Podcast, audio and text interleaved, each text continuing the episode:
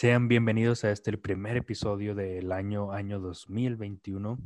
Feliz año a todos, feliz año Alan Medina. Un feliz año, profesor Viñeta. Ya regresamos de nuestras vacaciones. Así es, estamos de vuelta en este podcast titulado Amalgama Cultural Podcast, en donde sus servidores les platicamos sobre diferentes temas, temas generales, temas variados. Quienes nos llevan escuchando ya estos últimos episodios, pues ya saben, ya saben de qué va. De cualquier cosa que se nos ocurra.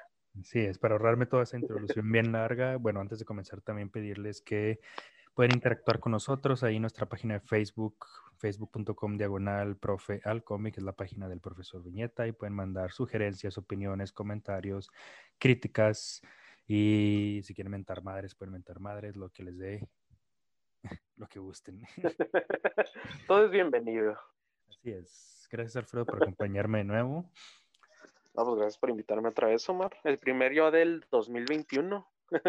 Ándale, los nuestros. Fíjate que de hecho, fíjate que de hecho que ahorita que dije eso del 2021 ya casi la cagaba, iba a decir 2020 otra vez. es como lo, como te decía la otra vez, eh, la gente, bueno, en general todos empezamos a reconocer que ya es un nuevo año, como eso de febrero, ¿no? Finales de febrero. Cuando ya vemos todos los corazoncitos de San Valentín, ya dijimos, ah, no mames, pues sí, ya es otro año. Ya, ya es otro año. No, y eh, a mí me pasaba mucho en la escuela que siempre ponía la fecha y aunque el maestro no la anotaba arriba, yo siempre ponía el, año anterior por la costumbre. sí, pues es que a todos, pues sí. Uno no se acostumbra ya de que, ah, pues es otro año. Eh. una, una vez me pasó cuando estaba dando clases, híjole, qué vergüenza, güey. Eh, son niños chiquitos, ¿qué van a saber ellos? Te aseguro que el 70% de ellos también pusieron mal la fecha ese día. bueno, sí, sí. Así es. Bueno, el tema con el que vamos a empezar eh, este primer episodio de 2021 va a ser estar sobrevalorado. Quise iniciar con este tema porque es algo que me ha sonado mucho recientemente en Facebook que son las redes sociales en las que más me muevo, que no me muevo tanto, pero pues donde ahí ando.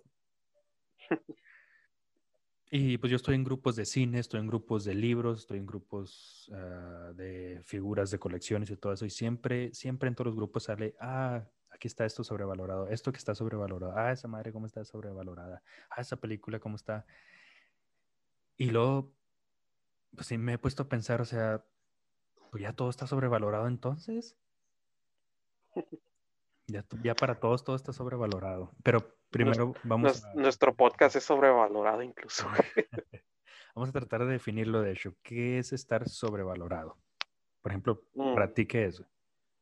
Sobrevalorado para mí es algo de que la mayoría del mundo, o sea, podría conocer, Al menos así como desde el punto de vista que la gente dice de que, ah, es chingadera sobrevalorada este, yo pienso eso de que es algo que todo el mundo conoce y que todo el mundo le gusta.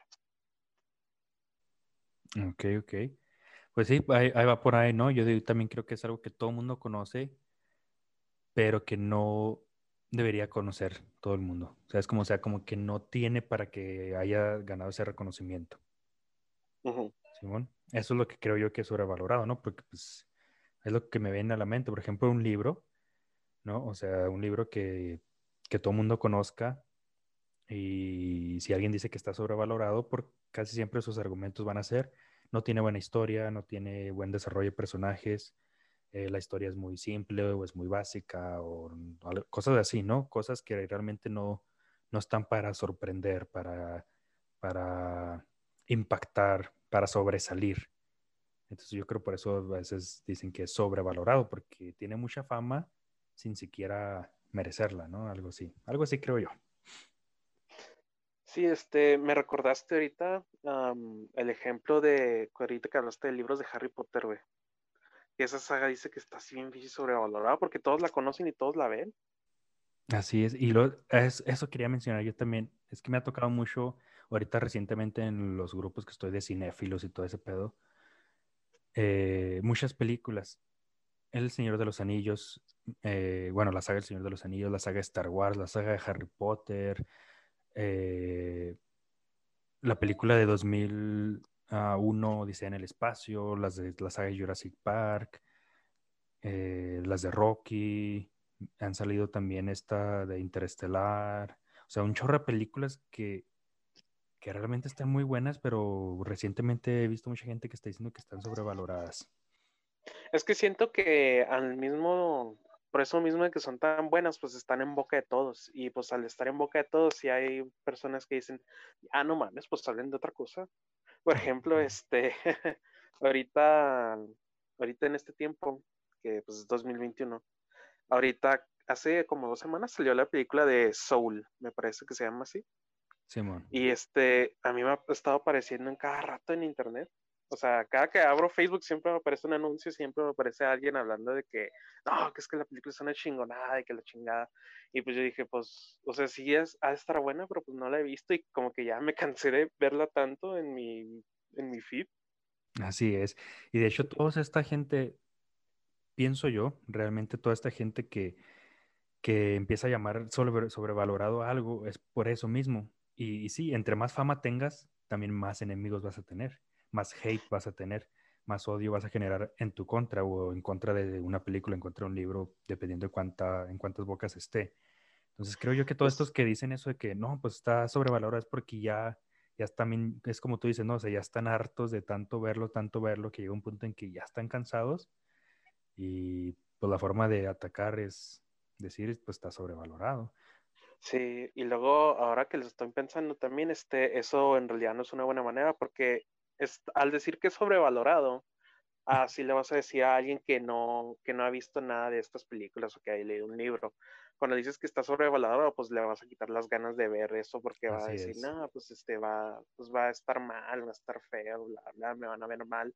Y este, eso en realidad es malo.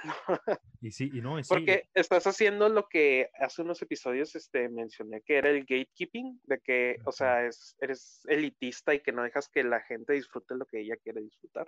Así es. De hecho, y esa palabra, la palabra sobrevaloración, como que sí, es, sí tiene bastante impacto en la gente. Eh, digo porque a mí me llegó a pasar cuando estaba más chavo, de que escuchaba que algo estaba sobrevalorado y automáticamente ya lo odiaba y ya no quería saber nada de eso. Y así hay mucha gente, o sea, la palabra sobrevalorada les, se les adentra tanto en la mente así, o sea, de una forma tan fácil, sin siquiera buscar más información y nada de eso, que pues ya eh, logras que alguien más ya no le guste o que alguien más piense también que está sobrevalorada. Sí, pues es que la gente quiere sentirse única, eso es todo. Quiere sentirse única para decir que, nada, pues si a todos les gusta eso, pues, pues, a mí no me va a gustar, ¿qué me van a hacer?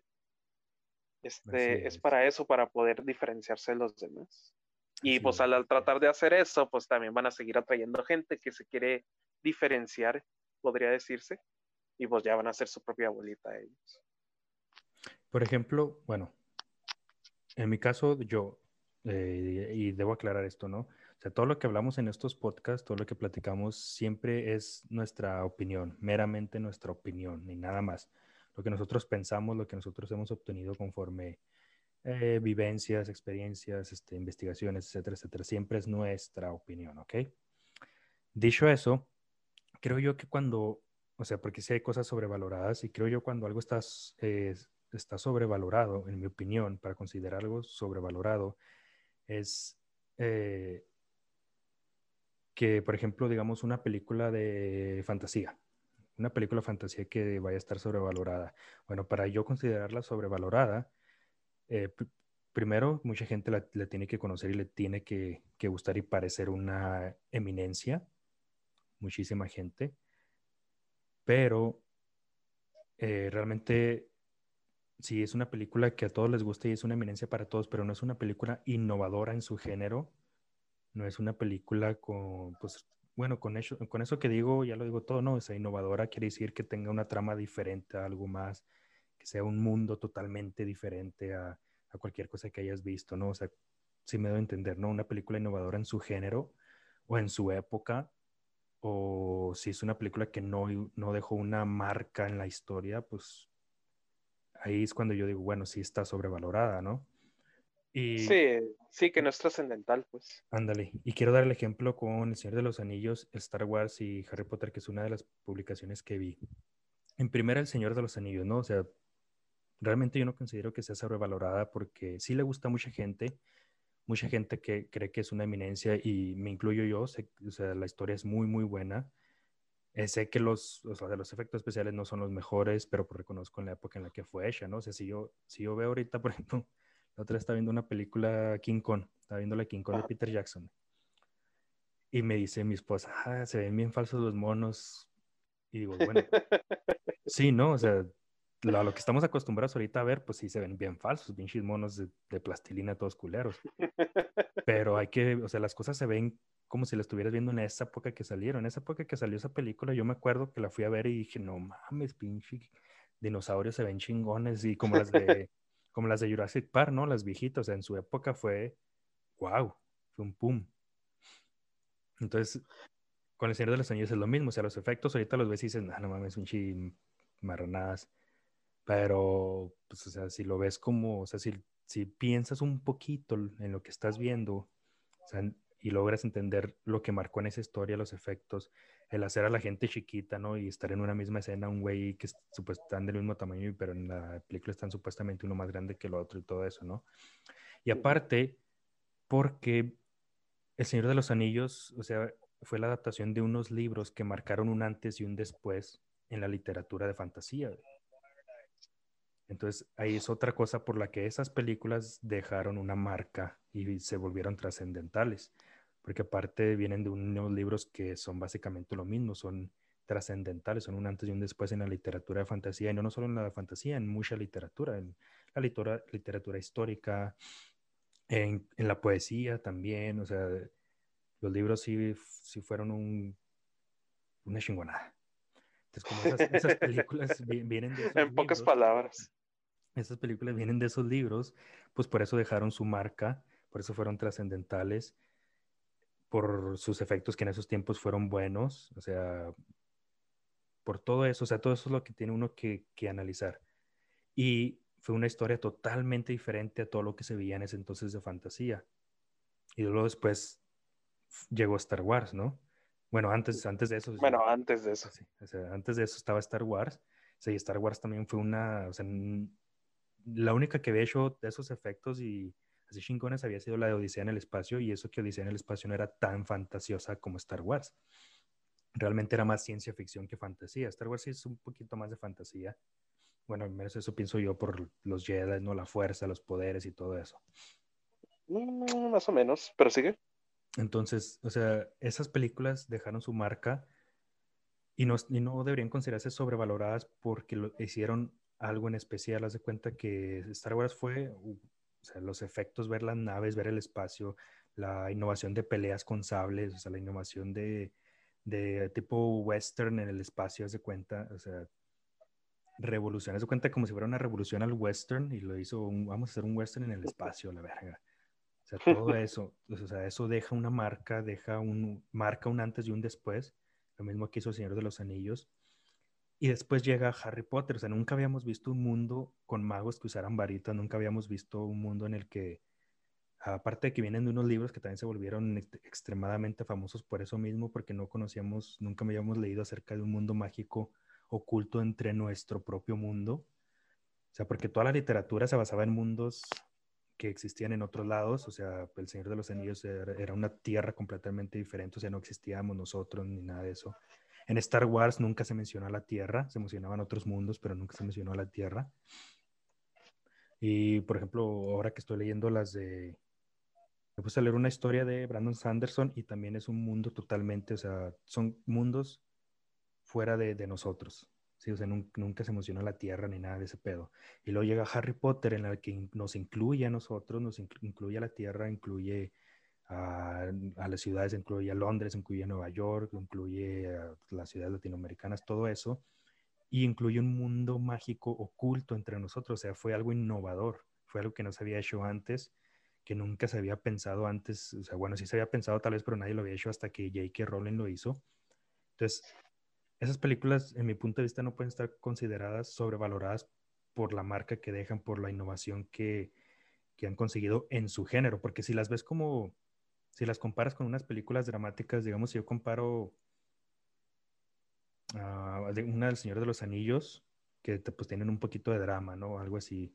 bueno, una película que no sea de ese mismo género, que tiene muchos mejores actores, que tiene muchísima mejor trama, que tiene, que te genera más emociones, o sea, no, aparte de, por ejemplo, Señor de los Anillos me genera, genera mucha emoción, me genera nostalgia, me genera, eh, pues a veces tristeza, ¿va? pero nada más eso. Si lo comparo con una película que me genera emoción, que me genera terror, que me genera suspenso, ¿no? O sea, que me, me genera miedo, que me genera tristeza, me hace sentir felicidad y todo eso en una sola película, pues claro que El Señor de los Anillos se va a quedar corta. Pero no podemos comparar dos películas totalmente diferentes, de géneros totalmente diferentes, que su propósito es totalmente diferente. Ok, es que a todo esto que dijiste, siempre siento que va a haber algo, al hacerse tan popular estos franquicias que tú mencionaste, siempre va a haber gente que pues la va a estar admirando, que va a estar diciendo, no, no mames, y que estuvo chingón esta parte del libro, de la película y eso, y pues siempre va a haber gente que va a estar hablando de ella. Y pues al pasar esto, pues, va a haber gente que también va a decir, no, pues es que ya dejen de hablar de esto y vamos a hablar de otra cosa. Pero pues la misma gente va a decir, no, pues pues es que sí está muy bueno y que la chingada, vamos a seguir hablando. Y pues esta gente se va a decir, no, es sobrevalorado y eso ya. Y van a hacer eso lo mismo que tú dijiste de que va a haber, van a hacer una comparación de la película esta o, o cualquier media sobrevalorada y la van a comparar con otra que no es sobrevalorada, entre comillas. Van a decir, no, es que mira, deberían de ver esta película que está mejor que, ya este libro o película que están viendo porque pasa esto y habla de temas, bla, bla, bla, y tiene subtemas y esto. Siempre va a haber eso, siempre va a haber gente que vaya a tratar de ir en contra de la, de la marea. Sí, pues siempre hay, siempre, siempre hay. Por eso digo que ahorita estoy dando mi punto de vista de por qué yo esas, esas que viene una publicación no considero sobrevaloradas sea, realmente todas esas películas que he visto que dicen que, ah, que están sobrevaloradas y la chingada. Por ejemplo, he visto mucho que dicen de las de Tarantino. Pero pues realmente Tarantino en su forma de dirigir o sea, eh, fue innovador también. En sus historias realmente son muy pocas las que son así súper mega guau que hayas dicho, ay, güey, nunca había visto esto en mi vida. Realmente son muy pocas. Eh, por ejemplo, yo diría la de Your Dogs porque realmente son, las puedo contar con una, los dedos de una sola mano las películas que se desarrollan en un solo lugar y su trama gira en un solo lugar. Sí, que es algo, en mi punto de vista es algo difícil de, lograr que, que, llame la atención algo así. Entonces, sí es cierto, Quentin Tarantino, eh, lo que viene siendo sus historias, pues no son muy, muy innovadoras. Lo que sí es innovador no, no, tal vez no innovador, pero lo que sí es más, lo que llama más la atención, lo que se aplaude más es su forma de dirigir y de cómo contar esas historias. Por ejemplo, Pulp Fiction, que es de las que más dicen que está sobrevalorada. O sea, fue de las pioneras en hacer eso de contar todo reburujado. No fue la primera, claro que no, pero fue de las pioneras. Y fue de la que ayudó a que ese tipo de filmación, ese tipo de, de narrativa se volviera popular. Entonces, ahí ya marcó la historia, ahí ya hizo un, un antes y un después Pulp Fiction, por lo que pues, está bien que sea conocida por mucha gente, sea adorada por mucha gente, pero claro, pues hay que adorarla y saber reconocer sus logros y sus fallos también, ¿no? Porque nada, pues nada, nada, nada es perfecto, excepto yo. excepto este podcast. no, el podcast no, o sea, excepto yo.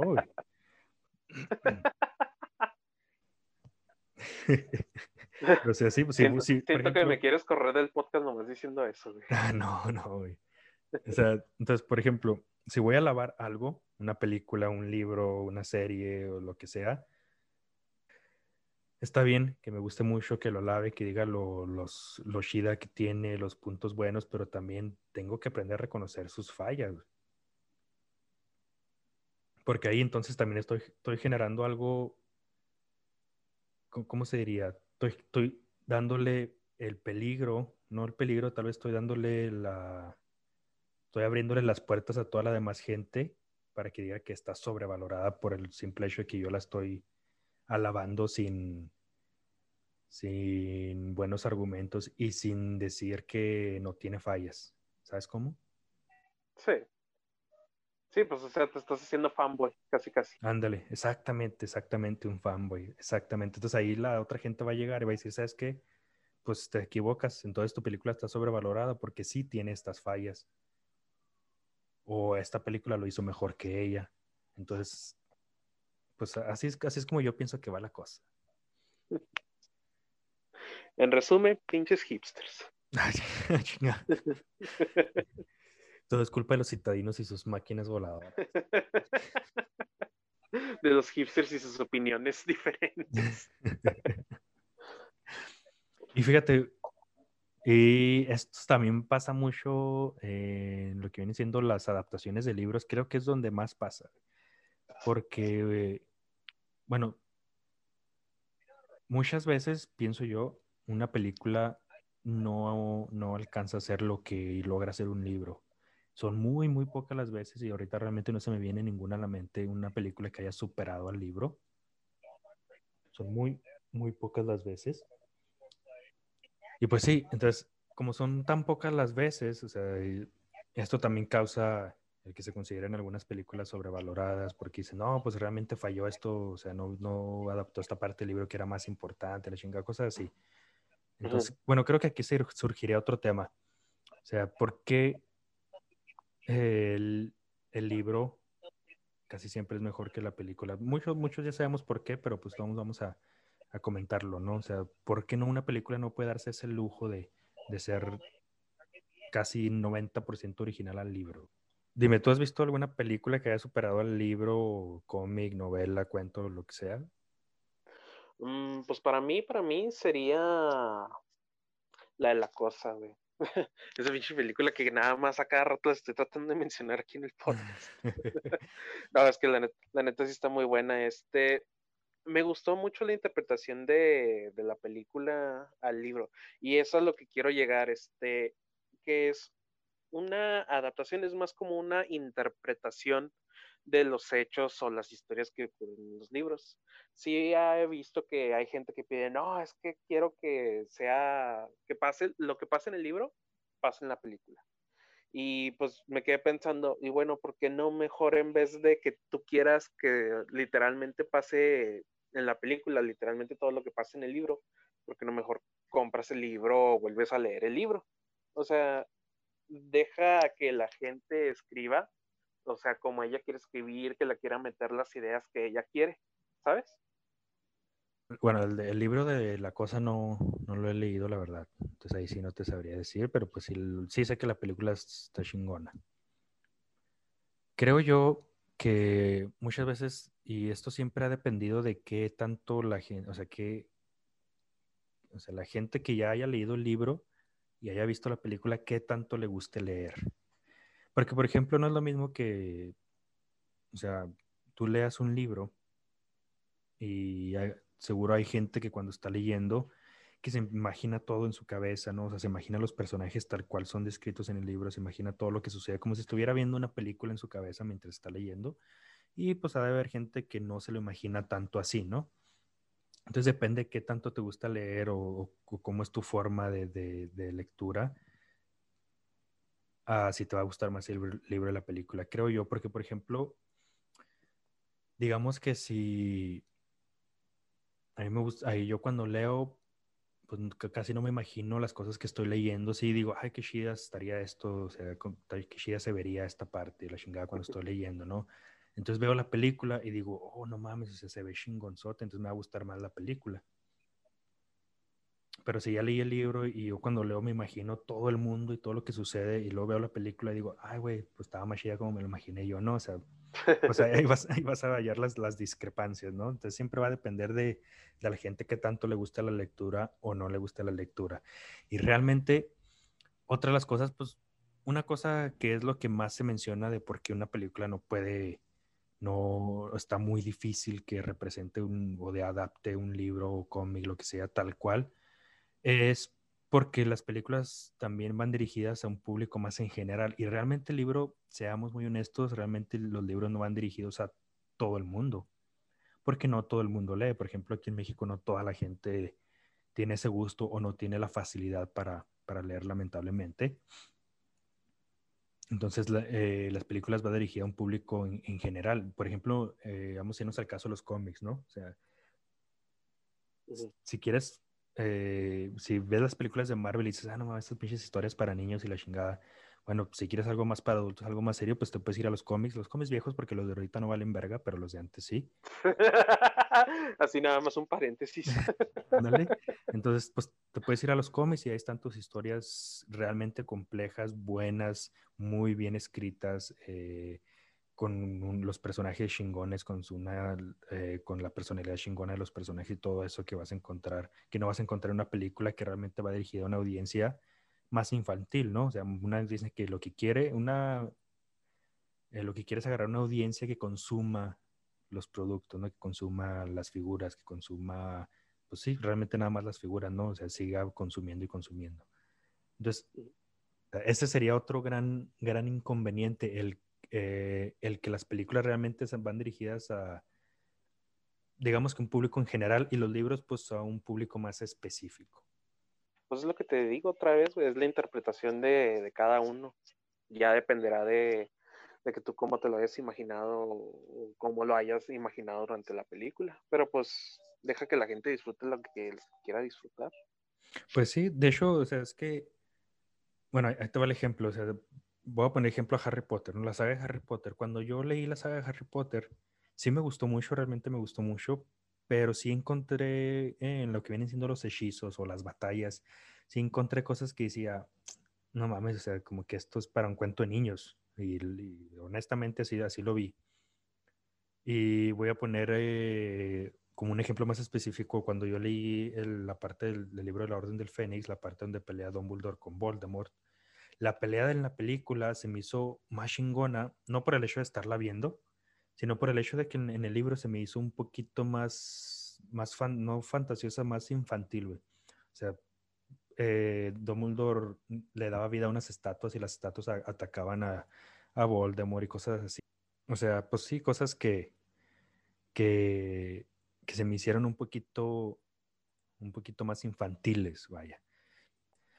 Entonces, bueno, también está el hecho de cómo fue narrada esa pelea, porque la forma en, que la, en la que narró, eh, pues realmente sí suena un poquito infantil y le da, reviven las estatuas y que el fuego la chingada, o sea, sí suena un poquito infantil, no muy infantil, así como un cuento, cuento de niños, pero sí es algo que tú te lo imaginas y dices, ay, güey, como que no se ve tan chida. A, a diferencia de la película que la pelea se ve chingona, que están lanzando los rayos, la serpiente de fuego y todo eso, que es una pelea más corta en la película que, que como es en el libro, pero pues ahí, por ejemplo, si en el libro lo hubiera narrado de una forma más detallada, de una forma que, que se sintiera más extremo, más extrema la situación, creo yo, eh, pues en la película se hubiera podido adaptarla tal cual el libro y, y vámonos, ahí hubieran hecho una chingonada de pelea. Entonces, pues sí, depende también mucho cómo está narrado el libro, depende de, pues sí, más que nada el público al que, al que va dirigido. Por ejemplo, algo que ha tenido mucho éxito de que de Game of Thrones, pues es de que así como el libro, la serie pues también está dirigida a un, público un poquito más adulto. Depende mucho de, del público al que, al que estén dirigidas las películas y los libros. Ahí va a depender mucho de la adaptación, porque por ejemplo, a Watchmen, una película que adaptó el cómic, le cambió cosas, realmente le cambió cosas, pero son muy pocos los cambios que te hace verlo, hace cuenta que estás viendo el cómic tal cual. Nada más el final, pues se lo cambió, en la versión extendida todavía lo estás viendo más, más implícito, tal vez pues, hizo más corto el pedazo de los Minutemen y toda esa historia. pero realmente es una película muy larga porque quiso adaptar lo más fiel que pudo y lo hizo bien. De hecho, déjame decirte que me gustó más el final de la, de la película de Watchmen que la del cómic. Sí, de hecho a mí también me gusta más. Se me, se me hace un poquito más más creíble, más, realista, güey. Sí, sí, a mí también me gustó más. Pero, o sea, ahí está la prueba. Watchmen es la prueba de que puedes adaptar. Si bien, claro, el, el cómic, pues es un cómic, ¿no? Es más corto que un libro. Pero hay libros cortos. De hecho, está también el libro del El curioso caso de Benjamin Button, escrito por Scott Fitzgerald. Es un libro muy cortito, muy, muy, muy cortito. Hace mucho yo creo tiene unas menos de 100 páginas. Yo creo, es un, hace cuenta que es un cuento más bien, muy, muy corto. Y la película está larguísima, hija su pinche madre. pinche película de tres horas. Pero ahí está, o sea, esa es otra prueba que de hecho pues tampoco, de hecho le agregó unas cuantas cosas más la película, o sea, o sea, hay pruebas de que se puede adaptar bien los libros. Y si, bueno, no quieres adaptar todo un libro en una sola película, puedes hacer varias películas, como fue El Hobbit. El Hobbit ah, sí, tres, películas de un solo libro. tres películas de un solo libro, exactamente. Que si bien no está para nada igual adaptado, pero pues hay, o sea, más bien es como un ejemplo, es un ejemplo, ¿no? De que, bueno, no puedo adaptar todo un libro a una sola película, pues hago varias películas de un solo libro. Ah, pues de que se puede, se puede. Pero volvemos a lo mismo, el libro está dirigido a un cierto tipo de, de, personas y las películas casi siempre va a un, más un público más, más general. Así es, mi amor, este ya deja que la gente disfrute lo que le quiera disfrutar. Ya si quieren leer el libro, pues está bien. Ya si quieren ver una adaptación, pues está bien. Ya para que, para que meternos en pedos. Sí, sí, pues nomás aquí estamos hablando por hablar, yo creo, ¿no? Ya. Hay que llegar a los 50 minutos de alguna manera. y pues bueno, de hecho, eh, creo que he notado, bueno, al menos yo lo veo ahorita recientemente de que hoy hay más gente que lee. A mi parecer hay más gente que lee ya en, estos tiempos, como que ya la, juventud ya está adoptando otra vez el hábito de, leer. Para mí que es la cuarentena, güey. también. La, gente quiere hacer algo nuevo ya con su vida. Ya unos leen, ya unos tocan guitarra, ya unos agarran repostería. Ya depende una, una de las pocas cosas buenas que nos dejó la cuarentena, porque es bueno tocar un instrumento, es, bueno leer, eh, pues aprender, más, más que nada aprender, es, es lo mejor que podemos hacer. Así es. Pues nos retiramos, Alfredo, para que sea un episodio, un cortillo de unos cuantos minutillos, el primer episodio del 2021, pues ahí para, para que se entretengan mientras hacen sus compras del Día de Reyes o... Ah, que compren una rosca. Mientras se preparan para el 14 de febrero o algo así. Eh, muchas gracias. Mientras ven quién le va a tocar los tamales en febrero. Mientras están preparando los tamales, pues ahí escuchan el episodio ahí cortillo de, de este su podcast Amalgama Cultural, el primer episodio del 2021. Muchas gracias, Alan, por acompañarme nuevamente. No, gracias por tenerme aquí otro, otro año. Muchas gracias a todos los que nos escucharon y pues ustedes compartan ahí nuestra página, escriban qué, qué, qué, películas o libros o figuras o lo que sea creen que está sobrevalorado, eh, qué piensan de las cosas sobrevaloradas, qué piensan de lo que dijimos. Pues hay que interactuar un poquito, ¿no? Eh, ahí está la página facebook.com diagonal profe al cómic. Cualquier comentario es bienvenido. De hecho, nos gustaría mucho interactuar con nuestra audiencia. Y si quieren darnos opinión, no opiniones, más bien eh, temas que gusten que platiquemos, pues adelante, todo es bienvenido. Muchas gracias, Alan, muchas gracias a todos los que nos escuchen y voy a hacer hasta la próxima.